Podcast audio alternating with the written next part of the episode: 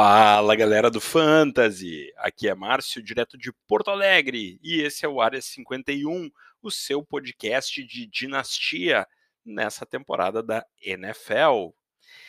E é isso aí, a temporada está prestes a começar. Esse aqui é o último episódio do Área 51 antes da temporada começar. A temporada começa na quinta-feira e já começa com um jogaço, começa com Bills e Rams. Que baita jogo para começar com tudo a temporada de 2022. Setembro finalmente chegou e vamos lá, vamos lá, temos bons meses de NFL pela frente. E aí, tudo que a gente teorizou, tudo que a gente imaginou, tudo que a gente pensou ao longo de meses de podcast, de estudos, de drafts, se concretiza ou vira pó muito rapidamente. Vamos ver, vamos torcer para se concretizar. No episódio de hoje, eu tenho dois tópicos para trabalhar aqui com vocês. Um deles é Tivemos na semana passada a diminuição dos elencos, os cortes, para que eles ficassem com 53 jogadores. E com isso, tem algumas mudanças bem interessantes da gente discutir. Fiz o, uma lista das que eu considero mais importantes, e isso vai nos levar não só a falar de jogadores de fundo de plantel, né, que acabam cortados, às vezes se reempregam, mas principalmente de como isso modifica né, uh, para melhor ou para pior backfields, grupos de wide receivers, disputa pela posição de tight end em vários dos times de NFL. E eu vou dedicar uma boa parte do programa para falar com isso, sobre isso. E na segunda parte, eu vou trazer oito dicas para a temporada. Oito dicas de como construir uma temporada agradável, prazerosa, mas principalmente competitiva de fantasy. Seja para quem está no modo contender, né, quem vai postular pelo título esse ano, seja para aqueles que estão em rebuild e o objetivo principal não é ganhar jogos, mas é melhorar o seu time para que em 2023 possa estar tá competindo ou mais próximo disso do que em 2022. Então, vamos lá, vamos lá que temos dois ótimos assuntos para trabalhar aqui hoje.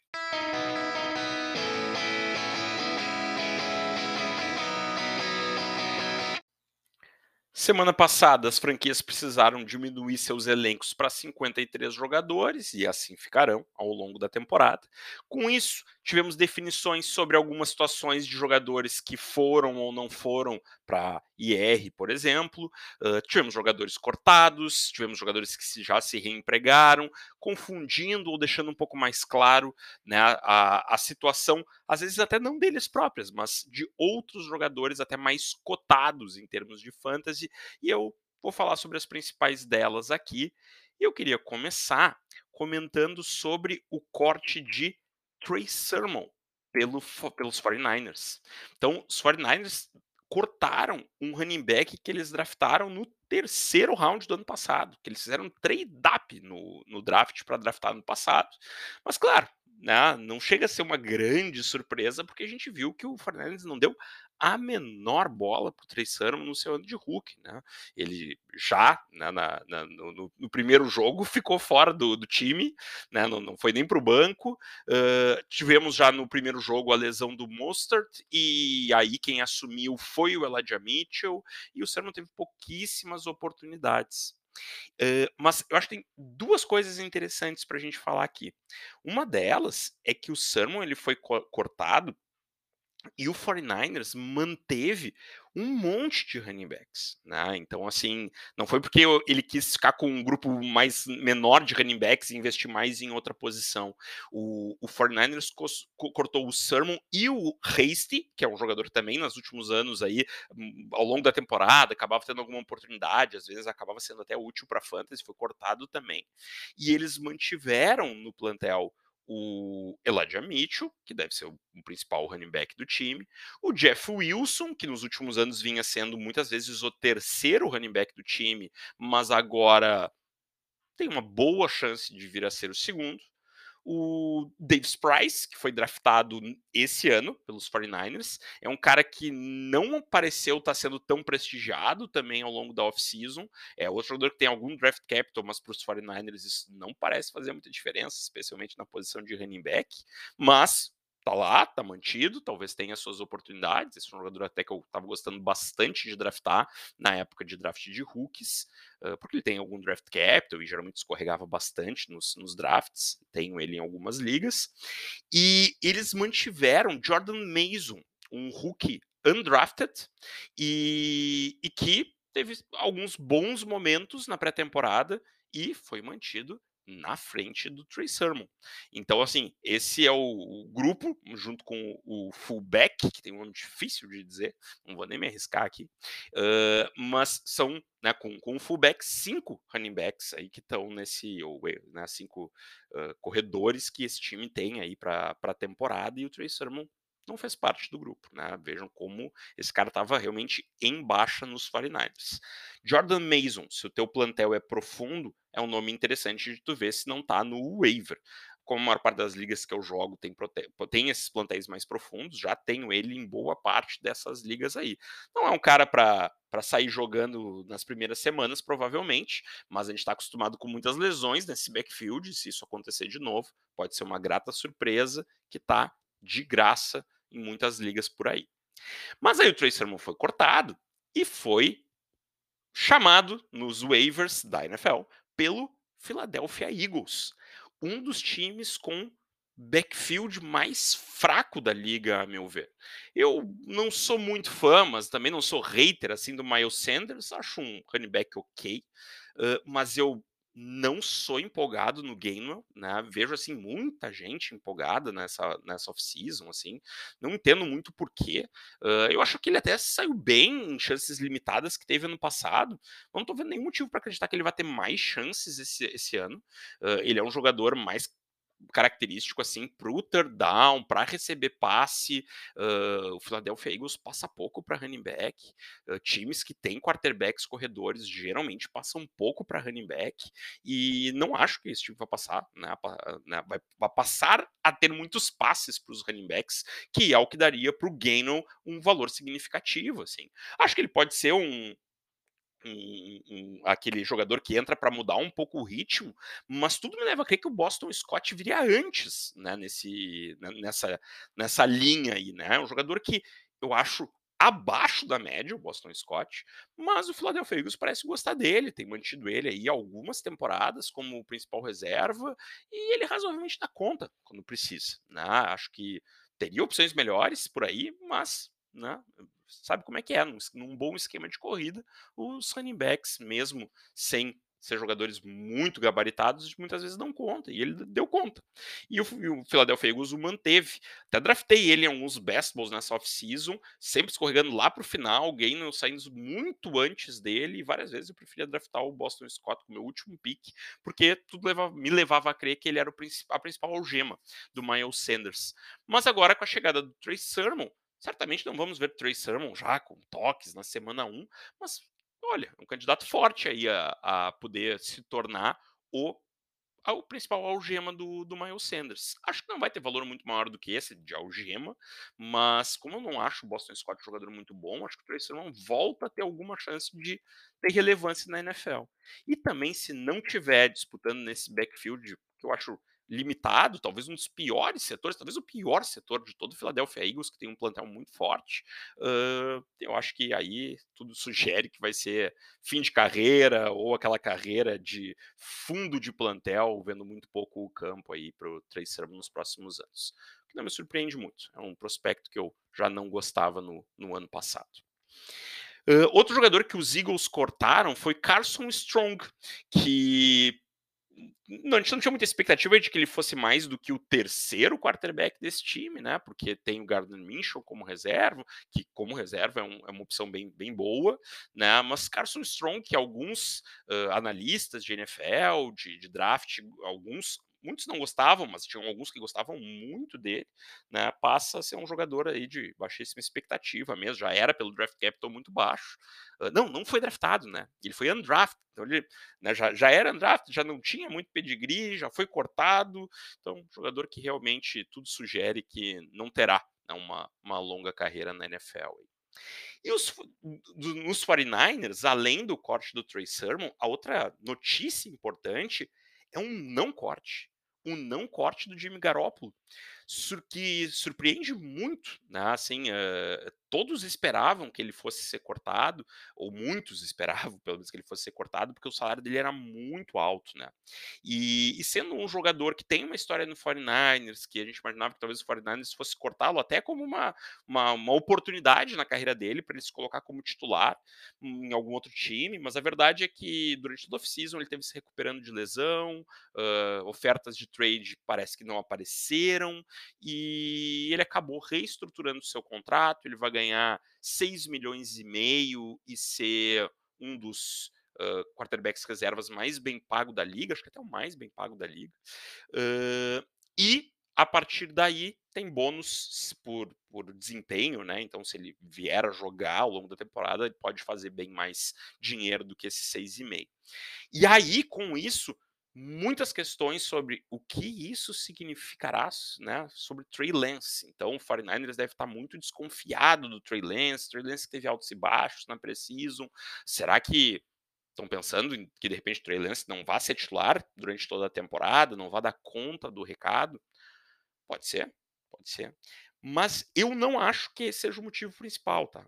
Hã, eu acho que a questão principal é, 49ers é um contender, desde o ano passado tem muita gente achando que o Garoppolo ia ser cortado, ia ser cortado, ia ser cortado, porque eles já poderiam ter economizado dinheiro cortando o Garoppolo ano passado, e eu achava que eles não iam cortar, e que eles iam começar com o Garoppolo, e se o Trey Lance estivesse muito bem, possivelmente o Trey Lance virasse titular ao longo da temporada. O Trey Lance se mostrou muito verde, não ganhou uma posição ao longo da temporada, mas para esse ano, o 49ers deu todos os indicativos, desde muito cedo, que eles estavam loucos para trocar o Garoppolo e faltou é parceiro. Mas o Garoppolo topou reduzir, é um excelente reserva, eu não gosto muito como titular, mas é uma excelente reserva para um time que é contender ter um, um reserva em condições de te levar adiante, de te levar a playoff, como o Garoppolo já se mostrou, é algo valioso. Né? Lembram que o próprio Philadelphia Eagles draftou o Hurts no segundo round para ser reserva do Wentz. Uh, certamente a gente devia ter um pouco de dúvida sobre o Wentz, mas assim, gastou draft capital alto para ter um reserva naquele primeiro momento, né? Acabou virando o titular. E, e, acho que aqui é nessa linha. Vamos pagar, vamos gastar, mas vamos ter um reserva de primeira. E, e acho que esse é o principal motivo. Uh, eles podem ter suas dúvidas com o Lens? Podem.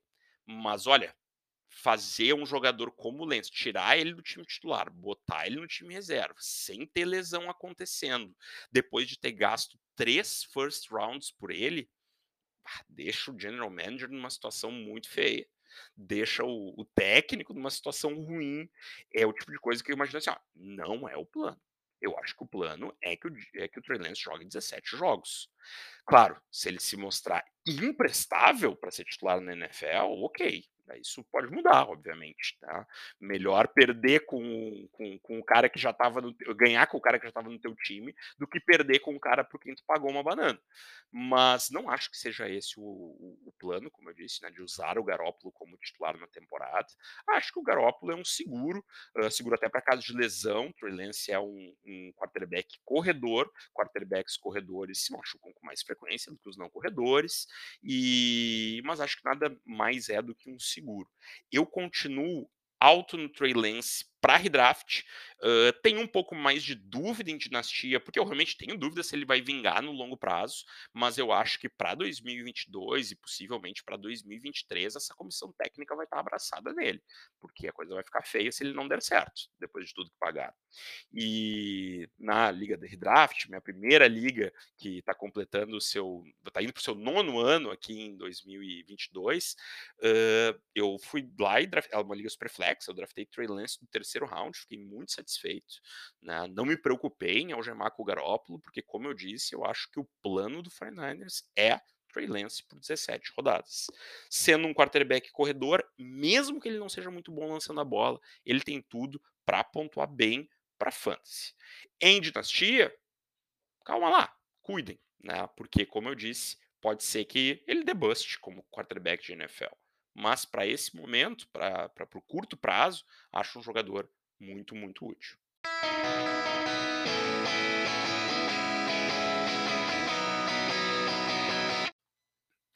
Seguindo adiante, Texans cortou Marlon Mack. Marlon Mack, jogador que foi usado como exemplo inúmeras vezes para se falar sobre como os jogadores agora se recuperavam maravilhosamente bem das lesões de Aquiles, né? Os running backs se recuperavam maravilhosamente bem, porque tá aí o Marlon Mack. Ele ia voltar e ser um jogador usado pelo Colts. Foi cortado pelo Colts. Foi contratado, vai ser titular do Texans. Foi cortado pelo Texans. Eu não espero mais que esse jogador venha a ter relevância significativa para fantasy. Ah, daqui a pouco assina num outro, com outro time que, tá, que teve lesão, que está precisando desesperadamente de um running back, ou se tiver lesão no backfield do Texans, daqui a pouco ele é chamado ao time principal. Ok, pode ter um jogo aqui ou outro ali, mas eu acho que ele não vai ser mais tratado como running back 1 e provavelmente tem como running back 2 na NFL. Tanto que ele está num practice squad, né? Se alguém quisesse ter ele como running back 2, iria lá e contrataria ele do practice squad do Texans, onde ele não está protegido. Né? Uh, acho que muito bom sinal para o Damian Pierce. Cuidado para não enlouquecer e pagar fortunas pelo Damian Pierce. Né? Isso não significa que o Damian Pierce é o novo Adrian Peterson, ou seja lá que outro jogador vocês gostam aí na posição, uh, mas ele deve ser o running back 1 desse time aqui para a temporada e vai ter oportunidade de mostrar se ele vem para ficar ou se ele vai ter uma, uma, uma, uma oportunidade numa temporada num backfield mais frágil, num elenco mais frágil, e não necessariamente vá se manter como um running back titular no longo prazo. Mas a precisão dele foi certamente muito boa, se vocês derem uma olhada em highlights, assim, melhores momentos do, do Pierce na, na, na pré-temporada, tem momentos, né, jogadas bastante empolgantes, realmente. É um jogador que pode ser que tenha vindo para ficar. Vamos ver nas próximas semanas. Os Texans também contrataram Tyler Johnson, que foi cortado pelo Tampa Bay Buccaneers. E é um jogador que eu vejo que tem chance de chegar como titular. Eles, inclusive, cortaram o Chris Conley, que eu acho um receiver bem fraco, mas que jogou como titular muitas vezes ano passado pelo, pelo Texans, né? E, e eles já deram prioridade para o Tyler Johnson, um jogador que mostrou alguma qualidade no Tampa quando teve oportunidade, mas teve poucas. Acho que é mais um jogador que, em liga, em liga de plantel profundo, né, talvez valha, né, se, se, não tiver opções melhores no fundo do teu plantel, né, um jogador que tem uma boa chance de se tornar o wide receiver 3 no time do Texans, mas tem que lembrar que o Texans é um time do qual a gente, um ataque do qual a gente não espera super, uma super produção e que tem na frente dele Brandon Cooks, que costuma produzir todos os anos, e tem um favorito do, do, do, programa aqui, do, do Área 51, né? No Nico Collins, também um jogador que eu acho que pode ser interessante para essa temporada. Esses dois jogadores, imagino, estarão na frente dele. Outro jogador que foi parar no Texans, O.J. Howard, foi cortado pelo Bills e contratado pelo Texans. Olha, é um, um lugar interessante para o O.J. Howard, porque o Texas não tem um tie-end recebedor, né? O principal tie-end deles é o Farol Cooper, que é um bloqueador.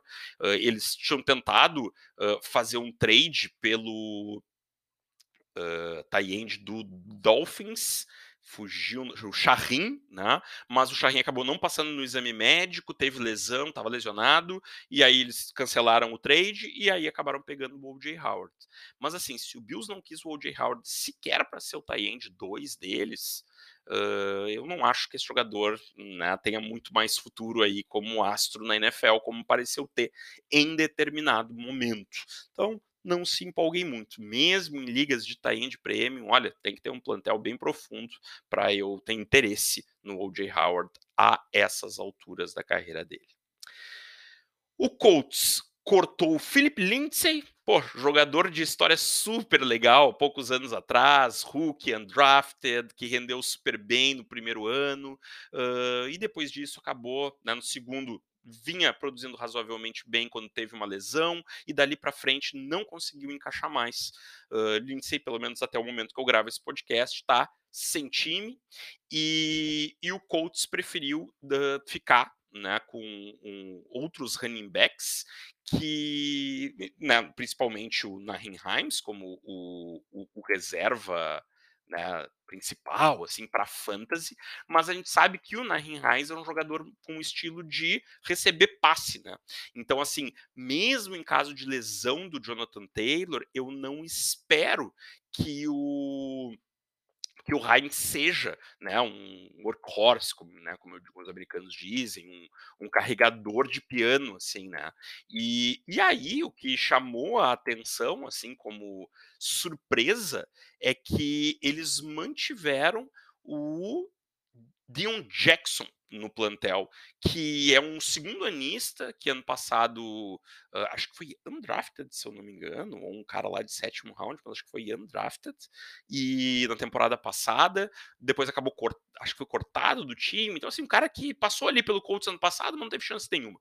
E esse ano eles preferiram manter ele, né, do que o Philip Lindsay, uma surpresa. Eu acho que o Colts não vai confiar no Deion Jackson mesmo em caso de lesão do Jonathan Taylor. Acho que é aquelas situações que se o Taylor lesiona, eles vão atrás de outro jogador. Mas por hora, esse é o running back 3 do time do Colts para a temporada. Sonny Michel, cortado do Dolphins, contratado pelo Chargers. Acho que isso é interessante para o backfield do Dolphins, porque isso traz imediatamente, na minha visão, uh, mais valor para os running backs que estão lá, porque eu estava achando que vinha um monstro de três cabeças lá no Dolphins, né? Eu estava achando que eles iam acabar usando muito o, o Sonny Michel mais na goal line, uh, o Chase Edmonds como um jogador mais né, de, de, jogadas de third down, coisa assim, e o Mustarda como, como eu chamo, né, o Mustard, como o change of pace, né, o, o running back que muda o ritmo e que esse é um monstro de três cabeças. Eu acho que Chase Edmonds e Mustard ganham um significativo valor né, para a temporada com esse corte. Uh, e uma coisa interessante é que o Monster jogou no último jogo da Precision, né? Ele que vem de uma lesão de ligamento cruzado no ano passado. Então era uma preocupação se ele ia estar pronto para o início da temporada. Ele conseguiu jogar, inclusive teve uma jogada de mais de 25 jardas, né? Um lance bacana, mostrando a velocidade que ele tem. E acho que é um jogador que, olha, né? Numa liga redraft lá no, no, fim do draft, pode valer um pique. Numa liga dinastia, pode ser útil. Né? Não elimina a chance de ser esse monstro de três cabeças usando Miles Gaskin, que é um jogador que eu achei que pudesse ser até cortado e que ficou. E que, para esse tipo de, de jogo, para esse tipo de jogada, ele funciona. Né? Ele não é um jogador muito bom, mas né, pode ser utilizado assim, circunstancialmente. Então, não elimina essa possibilidade, mas acho que eu fico um pouco, eu fico um pouco menos preocupado com isso agora, que isso afete o valor do, do, do Mostert ou do Chase Edmonds como, do que eu estava antes. E o Sonny Michel que é um running back que eu não acho muito bom, mas que, de novo, sabe se fazer seus touchdowns, né? Uh, e querendo ou não querendo, conquistou dois uh, anéis já na sua carreira pelo Rams e pelo Patriots e tendo participações significativas ao longo das, das temporadas dos dois times, principalmente no Patriots, mas também no Rams teve seus momentos. Ele vai parar num backfield em que ele vai ser o claramente, né, ele não vai ser um titular, porque lá temos o, o Eckler no Chargers, mas é um ataque muito forte, né? Se ele virar o running back número 2, e para isso ele só tem que ficar na frente do Joshua Kelly, que vinha sendo tratado com o número 2, e eu acho um running back muito fraco, uh, e do Azai Spiller, que eu até tinha alguma esperança que fosse mostrar bom running back, mas assim, no draft não foi muito cotado, né? Saiu no dia 3, no quarto round. Na uh, pré-season não vinha mostrando muito serviço, vinha jogando atrás do Joshua Kelly e ainda por cima teve lesão agora há pouco. Né? Então, assim, acho que tem uma chance significativa do Sonny Michel virar o 2. E se virar o 2, pode ser que roube um pouco dos toques do Eckler, mas principalmente que possa ganhar bastante valor se o Eckler se machucar em algum momento ao longo da temporada.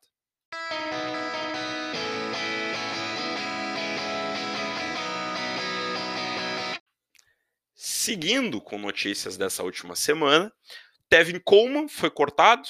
Acho que não merece muito destaque, eu não esperava que ele fosse ser usado de qualquer forma, mas é um jogador que tem um certo nome, né? Foi, foi bastante usado, trouxe bastante pontos em determinado momento no Atlanta Falcons. Uh, acho que nunca foi um jogador muito bom e que veio caindo bastante nos últimos anos. É um jogador que foi cortado, não espero mais que esse jogador tenha relevância. Acho que é um jogador que pode ser cortado também em qualquer plantel de dinastia que vocês tenham por aí, independente do tamanho. Uh, Ronald Jones fez time em Kansas City foi uma surpresa, de certa forma, porque ele foi contratado, todo mundo esperava que fosse ser o, o running back 2, mas a gente viu ele não tendo aproveitamento quase na precision, ficando claramente atrás do Pacheco, né, ou Pacheco, como dizem alguns americanos, e, e, muitos imaginavam, né, cotavam que ele seria, não faria plantel no Chiefs, acabou fazendo. Uh, o que deixa esse backfield todo menos interessante, ao meu ver, né? Porque é um monte de running back, tu não sabe muito bem o que esperar. Ciade é claramente o 1 no momento. O Pacheco uh, foi usado como 2 ao longo de toda a preseason, acredito que será o 2. Mas depois disso a gente tem o Ronald Jones, que é um jogador que, para os primeiros dois downs, é ok, né? não é bom, mas é ok, mas é nulo no terceiro down.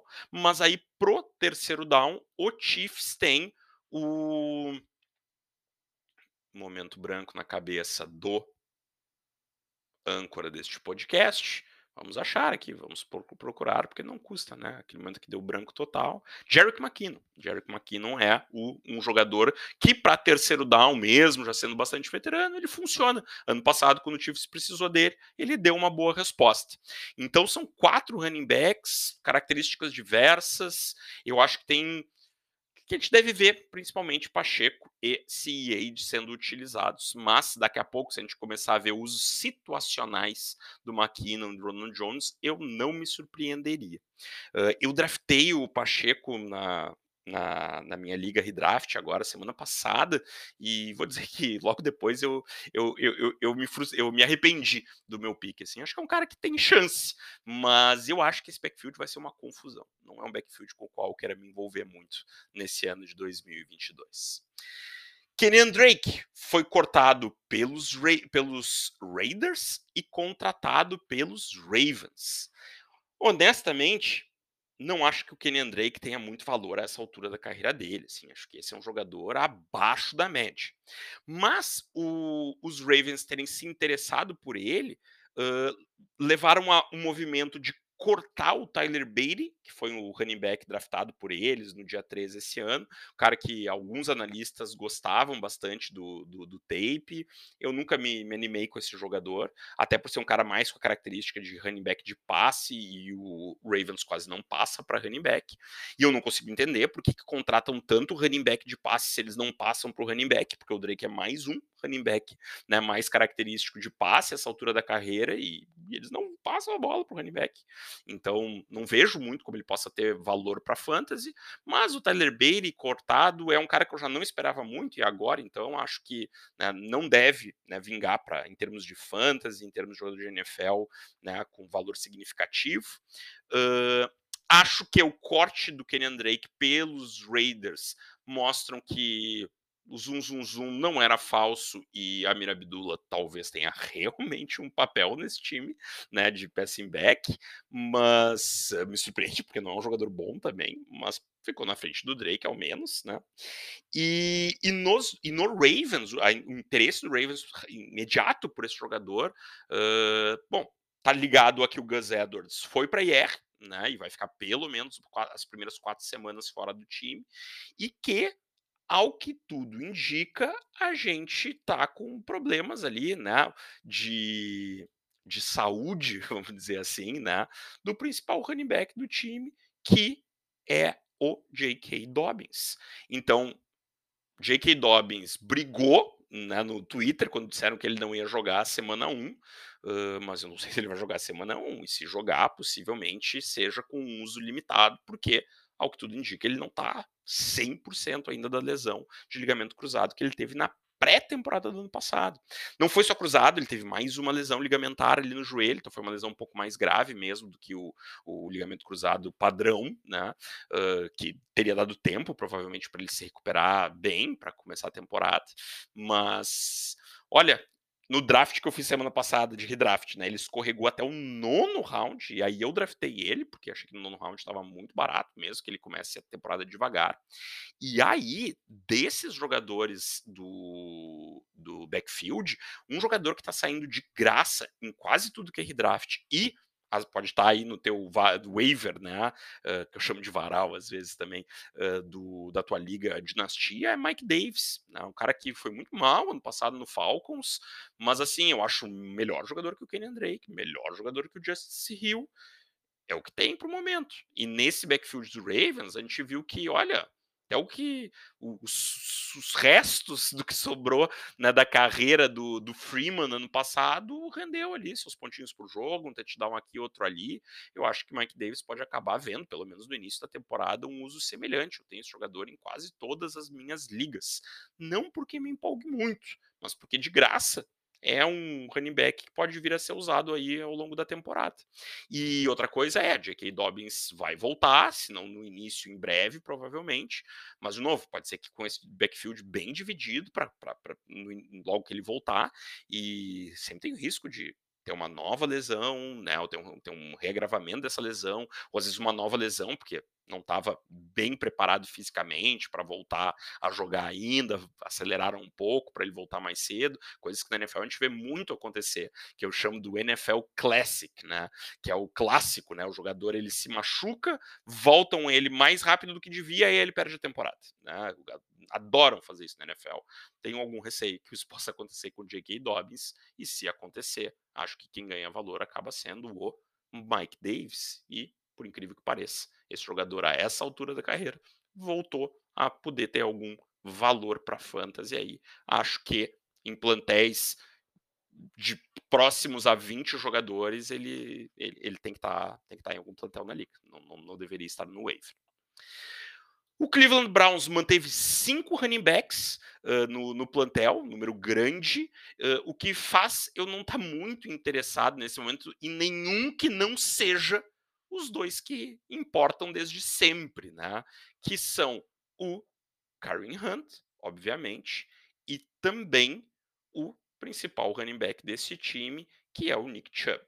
Então, esses dois seguem com um bom valor. O time vai jogar com o Jacob uh, Brissett a, a maior parte da temporada mas não sei se isso prejudica muito o jogo corrido. Acho que também vão correr muito com a bola por não ter um quarterback tão bom. Mas o Dearness Johnson, que era um jogador que eu tinha expectativa que pudesse virar o 2 se o Karim Hunt fosse trocado, ou até que ele pudesse ser trocado, até agora não aconteceu. E, e na Precision deixou alguma dúvida se ele está na frente do Jerome Ford, que foi um, um running back que eles draftaram no dia 13 aí no draft desse ano.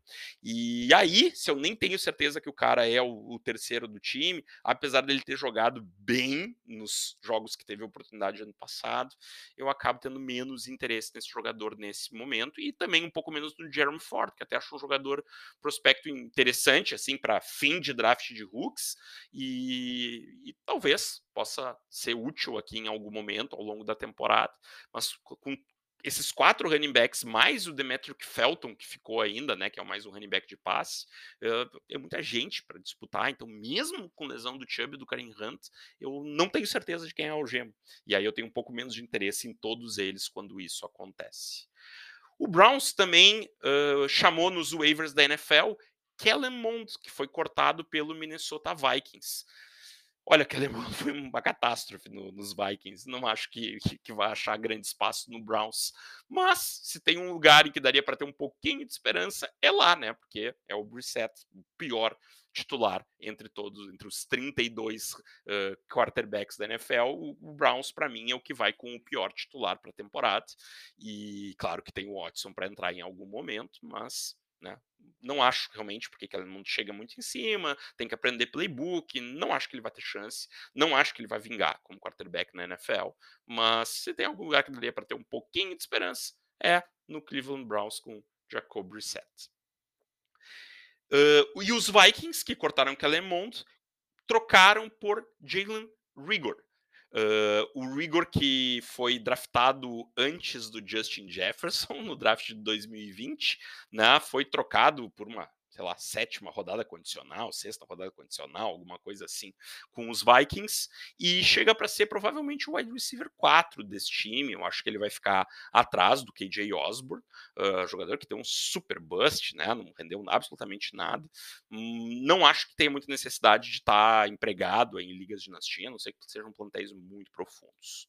Com a chegada do Jalen Rigor, foi cortado o Irmir Smith Marset, que foi um wide receiver de dia 3 no ano passado, mas que tinha um tape que eu gostava bastante. Draftei ele na minha principal liga de dinastia, tenho ele lá no meu Taxi Squad e acabou cortado. Ele fez dois touchdowns, se eu não me engano, no ano passado, mas em pouco uso, teve poucos, poucas oportunidades, poucos targets. Então, realmente não era um cara que eu estivesse esperando mais do que de repente ser o wide receiver 4 desse time, nem fazer plantel conseguiu, mas ele foi chamado pelo Chicago Bears no waiver, né? E, e se tem um time que tem um grupo fraco de wide receivers, é o Chicago Bears. Então, se tem algum lugar que ele pode dar certo, ao estilo que ela é no mundo, é nos Bears, né? Que ele pode vir a ter oportunidade. Honestamente, eu ainda acredito mais nesse jogador aí, que ele possa dar algum fruto para a NFL, do que no Equanium St. Brown, que, pelo que dizem, vai ser, vai começar a temporada como wide receiver 2 desse time de Bears, do Bears, né?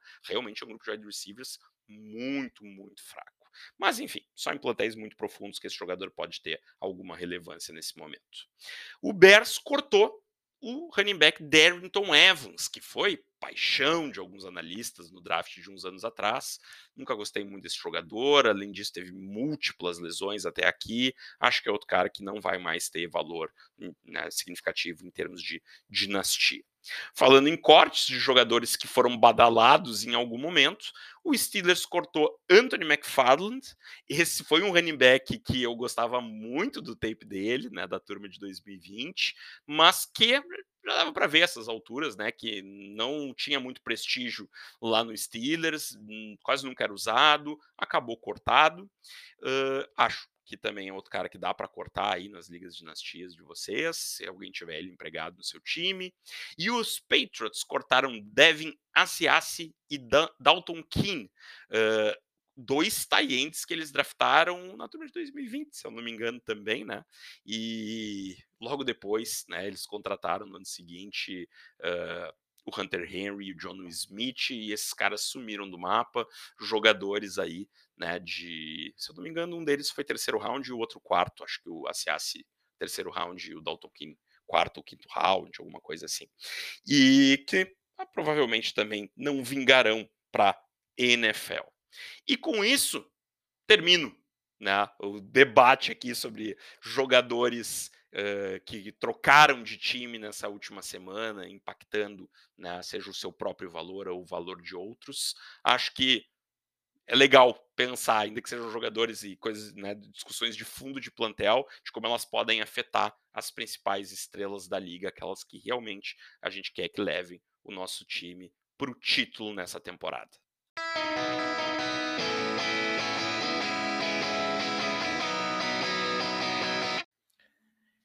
E o nosso segundo assunto de hoje são as oito dicas para você competir em alto nível e também poder se divertir bastante nas suas ligas dinastia nessa temporada de 2022 e além, porque a maior parte delas vai continuar valendo aí para as próximas temporadas.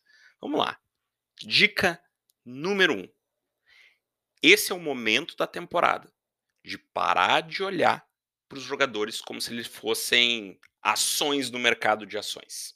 Eu, eu, eu, me debato bastante com essa ideia, porque essa é uma metáfora que serve em alguns momentos, né? Da gente pensar assim, vamos vender o jogador quando ele está na alta, vamos comprar quando ele está na baixa, e que, como, gente, como se faz né, no mercado de ações para lucrar, e que tem momentos em que isso faz muito sentido. Né, faz muito sentido e a gente pode melhorar muito o nosso time fazendo movimentos na hora certa. Às vezes, mesmo vendendo jogadores que a gente gosta muito, mas porque eles estão com o preço acima do razoável.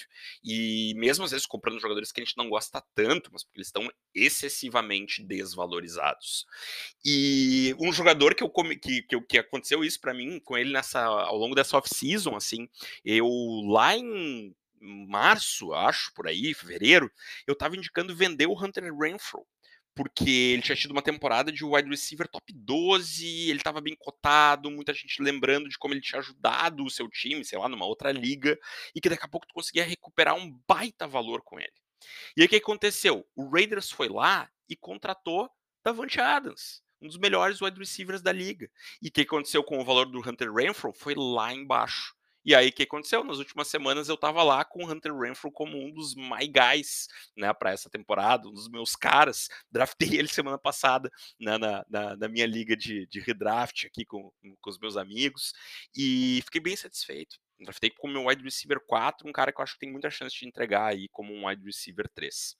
E por quê? Porque quando ele estava na alta, tu podia vender ele talvez para um first de 2022, um first de 2023, quem sabe. E depois tu comprava ele por um second, né? Então, assim, difícil, claro, que na mesma liga tu consiga vender e comprar o cara na mesma off-season por valores diferentes, mas às vezes é isso, tu vende numa liga, tu compra na outra, né? E tu vai fazendo o gerenciamento aí do valor dos teus times. Mas Uh, então, tem momentos que isso funciona muito bem, tem outros momentos que isso absolutamente passa do ponto. E que a gente começa a olhar para ele só como ações, mas tem algo muito diferente aqui, que é, nesse caso, gente, o nosso foco com os jogadores não é comprar uh, e vender por um valor maior do que a gente comprou. É ganhar os dividendos daquele ano. É isso que a gente quer. A gente quer os pontos são mais importantes do que o valor de compra e o valor de venda. São os pontos que ele te entrega na temporada.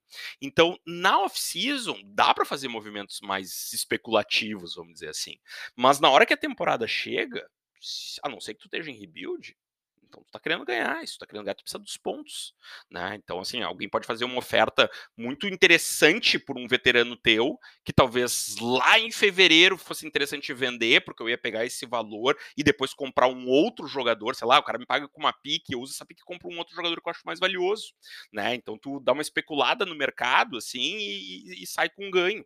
Mas na hora que a temporada chega, tá, o cara me oferece, sei lá, daqui a pouco o cara me oferece um, um um late first do ano que vem, assim, um first que eu acho que vai ser late, né, uh, por um, um, veterano do meu time, mas um cara que eu espero que entregue, né, como um wide receiver top 20, um running back top 24, alguma coisa assim, bem possível que eu não venda, porque eu quero pontos. E não adianta vender, pegar esse valor e não ter quem comprar depois, porque tá todo mundo competindo, porque a maior parte dos times estão competindo, e às vezes aqueles que não estão, já não tem mais quase ninguém que, que ofereça algum valor em termos de pontuação para esse ano.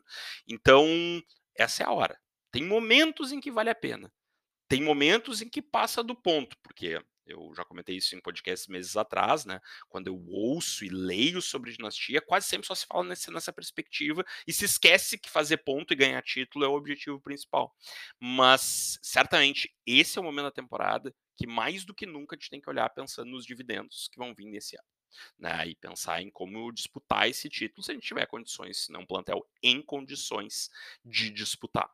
Uh, só para dar um exemplo, né, na, na, minha liga de dinastia aqui com os meus amigos, eu passei toda a off-season cogitando entrar em rebuild e vendo se eu achava bons valores para vender meus veteranos.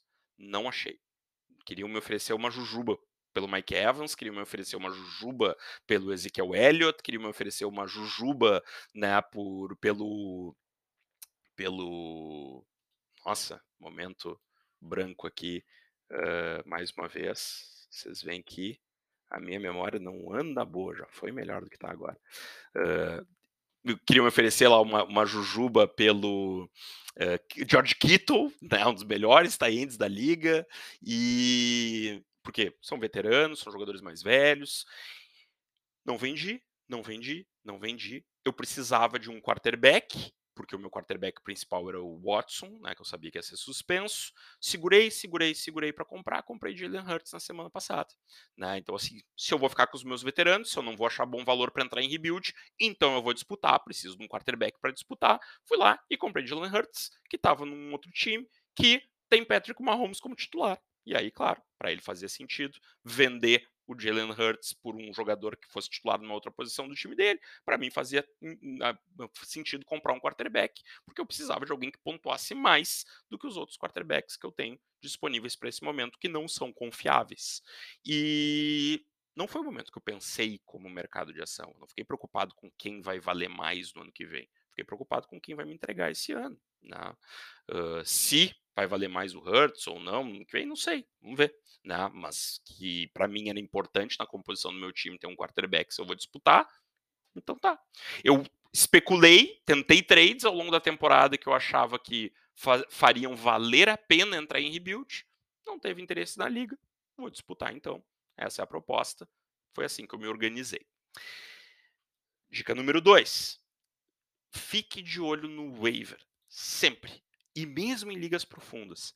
Eu jogo uma liga que, olha, eu nem sei quantas vagas tem no plantel, mas é muita, muita, muita, muita. São 14 times e cada time tem acho que 30 vagas, mais um taxi squad de 4, se eu não me engano, ou algo próximo disso, ou, ou 30 no total, mas alguma coisa por aí. É, é muita gente, né? O waiver é muito seco. E ainda assim, toda a semana eu olho quem tá no waiver eu vou lá ver se não, não droparam alguém que eu possa achar que é melhor do que alguém que eu tenho no fundo do meu plantel, que eu dou uma olhada para ver se não está um veterano ali ocupando um espaço e que no fundo eu nunca vou escalar e né, que é o que a gente chama de Uh, tranca-rua, né, que eu falava esses tempos, não, um tranca-rua ali no meu plantel e de repente algum outro jovem ali, de pouco, pouco cotado, mas que começa a dar algum sinal que pode ter valor e sempre atento aos waivers, sempre atento aos waivers. Uh, em dinastia, apesar deles serem menos importantes do que numa redraft, porque em redraft geralmente os plantéis são mais curtos, eles ainda têm bastante valor. E às vezes tu acha jogadores, Felipe Lindsay, eu peguei num waiver, foi antes da temporada começar, mas assim, durante a pré-season, né, naquele ano de rookie dele, eu escalei ele como titular a temporada inteira, né? Chris Carson, não fui eu que peguei na minha liga aqui, mas né, vi outros GMs fazerem esse movimento e ter um titular por anos, né? Então, assim, ano passado, ano passado, ao longo da temporada, eu peguei o Dearness Johnson no, no waiver e escalei ele três rodadas com ele entregando mais de 20 pontos em cada um, né? Então, assim, foi só por três rodadas, mas valeu muito a pena ter feito esse movimento. Então, muito importante, fiquem de olho. Se vocês jogam, dica 3, se vocês jogam uma liga que tem FEB, que tem aqueles dólares, reais, dinheiros, como preferirem chamar, né, fictícios para rodar o waiver, né? Então não é por prioridade de quem está pior colocado, mas a gente bota ali, cada um sai com 100, geralmente é 100, né? Mas dá para escolher. Né? No Sleeper dá para escolher quanto tu quer, mas 100, 200, enfim. Uh, maneja com cuidado o teu FEB não sai botando uma fortuna né, no primeiro jogador que te parecer minimamente interessante. Cuida para não gastar muito em posições em que tu já está bem calçado, né? De repente deixa mais para as posições em que tu não tá tão, tão não tem uma boa profundidade, mas usa com cuidado, não usa de qualquer jeito, cuida para não ser muito impulsivo, né? Porque esse FEB tem que durar, né, muitos dos bons nomes de waiver, uh, especialmente nesses waivers mais secos, aparecem ao longo da temporada quando lesões começam a surgir, né, mais lesões começam a surgir. Então, essa é uma boa dica. Em, redraft, eu até penso um pouco diferente. Na primeira rodada é uma boa rodada para tu gastar um bom FEB, porque ali às vezes tu descobre né, que um jogador que tu achou que ia ser, sei lá, um, um comitê, ou só um reserva, ele, tu descobre que ele é parte de um comitê, ou um, tu achou que era comitê e tu viu que um deles é claramente o principal, né? Se for né, banco, às vezes no, no, no, time titular, assim, bah, esse time usou muito esse jogador, acho que ele vai ser o número um desse time, né? E talvez pudesse ser um A e um B, mas agora já tá com cara de que ele vai ser o principal, sei lá, alguma coisa desse tipo, né? Uh, pode valer bastante, mas em dinastia, plantéis mais profundos, muitas vezes é, é maratona, é ao longo da temporada que essa oportunidade surge. Então é importante que tu guarde, né, algum FEB para isso. Dica número 3. Use as vagas de IR. Né? Se tem vaga de IR na tua liga, usa as vagas de IR. Quando tiver jogador machucado, tu bota lá e pega outro. Né? Não deixa jogador que, tá, que pode estar tá na IR no teu plantel principal, senão tu está perdendo uma oportunidade, uma aposta. Né? Usa as vagas que tu tem. Fica atento ao teu time, né? Mais um, uma dica na, na, no sentido de atenção ao teu time, trabalha com cuidado o teu time. E outra coisa, em algumas ligas pode botar jogador suspenso na IR, em outras ligas não pode. Em algumas ligas pode, pode botar jogador que tá fora só por essa rodada, só os caras que, que no sleeper aparecem como out, né? O cara que não joga essa semana, mas ele não tá em IR. Algumas ligas as regras permitem que eles vão para IR Se o cara ficar fora uma rodada e a tua liga permite deixar uma rodada na IR, por uma rodada tu pega uma algema alheia qualquer lá e se acontecer lesão, tu ganha, tu ganha um jogador. Né? Então, assim, não deixem de tratar isso com cuidado, de usar as vagas do plantel. Né? Todas elas. E o uso adequado da IR te dá vagas adicionais no teu plantel. Né? Então, usem elas sempre que possível, com atenção, com cuidado. E isso já liga com o que eu não trouxe aqui como uma dica separada, mas talvez fosse uma nona dica, que é saiba as regras das ligas que tu joga. Todas elas. Ah, mas eu não consigo saber porque eu jogo liga demais, então não joga tanta liga. Então ano que vem faz diferente, joga menos, mas saiba as regras das ligas que tu joga. Ou tu não vai ser o melhor jogador que tu pode ser. Né? Saber as regras é muito importante. Claro que dá para pesquisar, a maior parte das ligas tem, né, sei lá, algum tipo de documento né, um, com, que explica o conjunto de regras, ou são as regras que estão nos sistemas que valem, e aí tu pode sempre seguir o sistema. Né, não, não, é um bicho de sete cabeças, não, muitas regras são padrão, mas saiba se tem alguma regra que foge ao padrão na tua liga, porque isso pode ser a diferença entre adquirir jogadores com valor para o teu plantel ou não, porque tu tem que saber que tu, tinha, que tu podia né, usar uma vaga a mais, né, às vezes a diferença entre ganhar um jogo e perder um jogo, e lá no fim das contas isso pode ser a diferença entre ganhar uma temporada e perder uma temporada. Próxima dica, dica número 5. Escale sempre os jogadores que jogam no domingo à noite ou na segunda à noite no teu flex. É bem simples e ao mesmo tempo útil. Sim, o, o, os meus melhores running backs são o Nick Chubb e o DeAndre Swift. E aí o meu terceiro running back é o Damian Pierce. Aí essa semana o Damian Pierce vai jogar no Thursday Night. Bota ele na posição de titular e bota o cara que joga mais tarde na posição de, de, flex. Por quê? Porque às vezes acontece lesão de última hora, às vezes vem aquelas breaking news ali de que o cara não vai jogar, alguma coisa acontece e aí dá tempo de tu mudar. E no flex, né? Ah, daí não, não posso usar, não vai dar pra usar esse running back nessa rodada. Então vamos botar um wide receiver no lugar dele. Não preciso ter um outro running back. Né? E, e se, tá, se ele está na posição fixa de running back, eu preciso ter um outro running back que não tenha jogado ainda. No Monday Night, provavelmente não vai ter. Né? Então, assim, é, é, muito simples, é um cuidado muito simples né, com o teu time e que às vezes faz a diferença entre poder escalar um time completo e ficar jogando com um a menos na rodada. Né? Então, muito cuidado. Né? Uh, próxima dica, dica número 6. Trate bem os companheiros de liga. Esse cara pode não ter ninguém que te interesse esse ano, mas pode ter alguém que te interesse ano que vem. Então, mesmo quando tu recebe uma proposta ruim, rejeita no sistema. Não deixa pendurada. Se são pessoas com quem tu tem, se na tua liga as pessoas costumam conversar, seja por um WhatsApp, seja pelo chat da liga, seja por, como for, uh, conversa, né? agradece a proposta mas diz que tu não tem interesse nesse jogador, né? Mantenha o diálogo com as pessoas, uh, pelo menos respondam as propostas no sistema, né? Uma das coisas que às vezes tranca trade é a gente tá, ter alguma antipatia pela pessoa com quem a gente está pensando em trocar. Então, não fomentem antipatia por vocês, sejam simpáticos e cuidadosos, custa muito pouco, né? em termos de tempo, em termos de esforço, e às vezes faz a diferença. Entre alguém manter a conversa contigo, isso, né, fazer mais do que uma proposta pelo sistema, a pessoa ir conversar, entender que jogador tu gosta no time dele, e às vezes a, a negociação fluir, versus a pessoa te dar um, uma negativa e não querer conversar porque te acha um chato. Né? Então, não seja um chato. Essa é uma boa dica para a temporada. Dica número 7. Defina se você vai competir ou não. Não precisa ser necessariamente na primeira na semana 1. Às vezes a gente entra na temporada pensando, vou competir. Mas um mês depois descobre, sei lá, teve um monte de lesão, ou percebe que o time é pior do que a gente imaginava. E se tu decidir em alguma da temporada, eu não tenho condições de competir, é muito provável que tu seja um bom candidato a tanking de front office. Ou seja, fazer movimentos para vender veteranos e comprar picks de draft ou jogadores jovens. Claro, tem que dar uma cuidada nisso, porque às vezes o teu time não vai competir porque tu teve muitas lesões uh, e não porque o teu time não é bom. E às vezes tu simplesmente mantiver o teu time pro ano que vem, o teu time volta como contender ano que vem. Aí tu não precisa fazer esse tank de front office, né? Tu não precisa vender jogadores que têm 27, 28 anos, se tu acha que eles têm mais bons anos pela frente, né?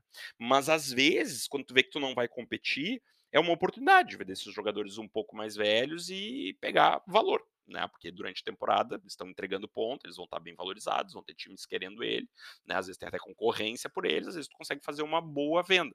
Mas dá uma cuidada nisso, né? Se daqui a pouco tu não vai vender uh, o Mike Evans, como eu citei lá, né?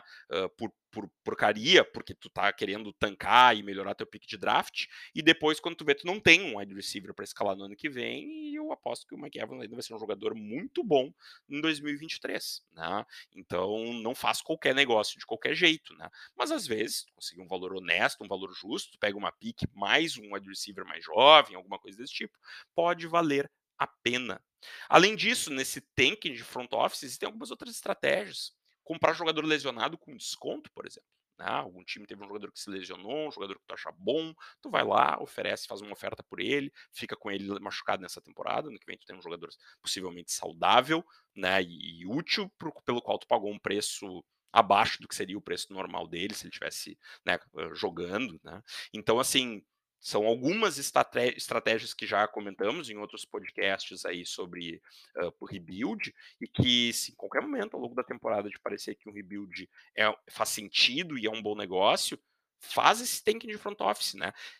Se alguém não entende o que eu quero dizer com isso, né? O tank de front office é, não é não escalar os teus melhores jogadores, né? Porque isso discutir em outro podcast, para mim é algo que deveria toda liga ter uma regra contra, né? Tu não deixar os teus melhores jogadores no banco, por exemplo, para perder por querer. Mas o tanking de front office é esse, é no qual eu faço vendas de jogadores que pontuam e adquiro jogadores que não pontuam, ou adquiro picks que não pontuam, e com isso eu melhoro meus picks de draft, aumento meu draft capital para o ano seguinte, né? Então acho que essa é uma, uma boa dica se a qualquer momento da temporada vocês acharem que não estão mais competindo. E a oitava e última dica nesse momento é a principal, é a mais importante de todas, que é não seja preguiçoso. Trabalha no teu time. Ah, mas é muito time para eu trabalhar, então joga menos liga.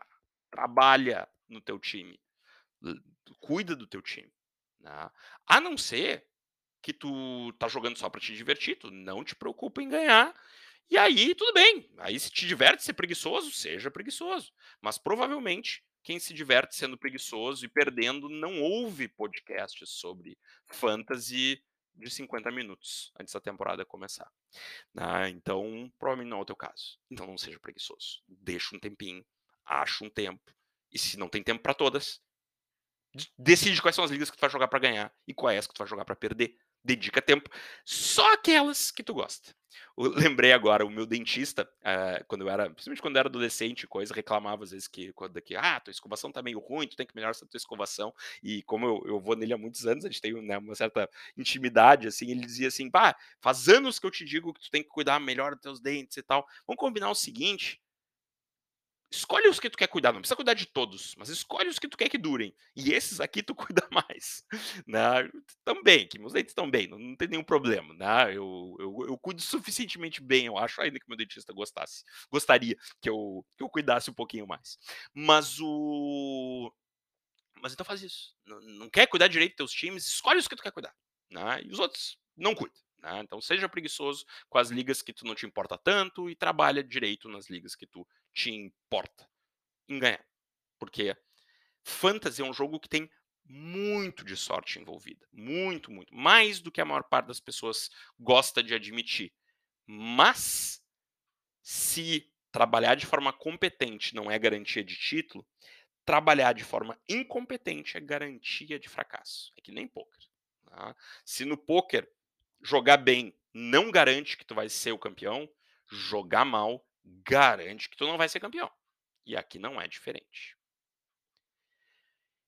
E com isso, pessoal, eu fecho as oito dicas que eu tinha para hoje. Mas eu tenho um último segmento aqui nesse podcast. Eu quero falar sobre a temporada. e sobre mudanças no formato do podcast. Ao longo das últimas 29 semanas, eu trabalhei fazendo um podcast semanal com foco em dinastia. Quando a temporada começa, jogar dinastia, exceto no que eu, no que eu tava discutindo ali, a coisa de, de tanking, de quando tu não tá disputando para ganhar, uh, não é tão diferente de jogar redraft. E eu não me considero um analista de fantasy. Eu me considero um bom jogador de fantasy. E para que eu seja um bom jogador, para que eu seja um jogador que tem bons insights para trazer para vocês nos podcasts, eu preciso estar atento ao que está acontecendo na NFL. Eu preciso ver jogos, acompanhar resultados, acompanhar estatísticas. É isso que me torna um bom jogador. Uh, os bons jogadores e os maus jogadores de fantasy, eu diria que eles têm duas diferenças principais. Uma delas é os bons jogadores não são preguiçosos e os bons jogadores estão informados. Eles têm bastante informação. Não acho que, na maior parte das vezes, os bons jogadores vejam coisas que os outros não veem, sejam mais inteligentes do que os outros, entendam mais de futebol americano do que os outros. Eu tenho certeza que eu entendo muito mais de fantasy do que de futebol americano. Hum, futebol americano tem gente que entende muito mais de tática do que eu, mas muito, muito mais. Conheço várias pessoas que entendem muito mais de tática que eu, e inclusive algumas delas não jogam tão bem quanto eu jogo. Porque tem a ver com dedicação. Né? A dedicação tem a ver com uma maior parte das dicas que eu trouxe aqui. E eu preciso me dedicar para os meus times, eu preciso me dedicar para acompanhar a NFL, porque eu gosto e porque isso me torna um melhor jogador de fantasy. E isso não é um fim, mas é um vou diminuir a frequência, vou diminuir a frequência do podcast. Uh, tem analistas excelentes no Brasil e fora do Brasil que vão fazer ranking toda semana de quem escalar, dando dica de quem vocês devem escalar, uh, que vão trazer sugestões de trade toda semana, que vão dar dicas de waiver toda semana, e eu sugiro fortemente que vocês acompanhem, tem muita gente boa fazendo isso. Eu apesar de me considerar um jogador bem experiente, costumo fazer algumas consultas toda semana. Ah, quem é que fulano está indicando para o waiver essa semana? Quem é que o ciclano está indicando para o waiver naquela semana? Ah, será que tem algum insight bom para mim aqui com esse artigo sobre sugestões de trades? Eu sempre vou olhar informações de outras pessoas e aprender com elas. Tem muita gente boa que faz isso eu não sou o cara que vai fazer isso. Né? Eu não vou trazer as dicas semanais de waiver, eu não vou trazer a análise do box score, né, de todas as estatísticas de todos os jogadores, dos principais jogadores daquela semana, porque tem gente que tem que, que vai fazer isso para vocês bem feito e que vai talvez ter mais condições de dedicar o tempo necessário para que isso seja bem feito. E eu sou um cara que não gosto de fazer as coisas de forma meia boca. Então, se eu não consigo fazer isso bem feito, mais do que no cuidado com os meus próprios times. Então, eu vou deixar isso para quem sabe fazer bem feito. E mas eu continuarei aqui falando sobre dinastia. Eu gosto muito de ouvir podcasts sobre dinastia e eu percebo que ao longo da temporada uh, eles se tornam às vezes até menos interessantes quando eles continuam nos seus formatos semanais, porque eles se repetem muito. Né? Se a gente vai olhar só para o que interessa em dinastia, fica repetitivo, e se vai olhar para o que interessa naquela temporada, tem tantos outros podcasts que falam sobre redraft que já dão conta disso. Né? Então, o meu diferencial aqui uh, eu não tenho um diferencial para oferecer todas as semanas. Eu tenho para oferecer em uma série de momentos. Semana que vem eu vou estar aqui de novo e eu vou fazer o trigésimo podcast seguido, né, semanal, trigésima semana seguida da temporada. Comecei lá em fevereiro e vou estar aqui no início de, de, setembro, ainda semanalmente, porque eu acho que a semana 1 é uma semana que nos traz informações muito ricas. E eu quero dizer para vocês o que, que eu acho do que aconteceu. Depois disso, a minha ideia é passar para de duas em duas semanas. Esse é o plano. Se vai ser assim a temporada toda, não sei. Pode ser que eu me pile e volte para o semanal, achando que eu tenho muita coisa para dizer. Pode ser que eu acho que eu não tenho tanta coisa mesmo, e talvez até duas semanas seja muito. Talvez eu faça podcasts menores comentando assuntos pontuais que eu acho importantes para a dinastia. Eu vou ver como é que o ritmo vai. Uh, vou aceitar sugestões que vocês possam ter para trazer para mim vocês podem me mandar pelo Twitter, arroba área51ff. Me mandem lá se tiverem sugestões de como vocês gostariam que o podcast avançasse ao longo da temporada. Mas eu vou sentindo o meu ritmo e o ritmo do, dos ouvintes para tocar esse projeto aí ao longo da temporada num ritmo, numa frequência diferente do que eu estava tocando até aqui. Mas isso é assunto para a rodada 2 em diante. Mantenham assinado que semana que vem eu estou aqui mais uma vez para falar sobre as minhas impressões sobre a semana 1. Nos vemos lá. Feitou.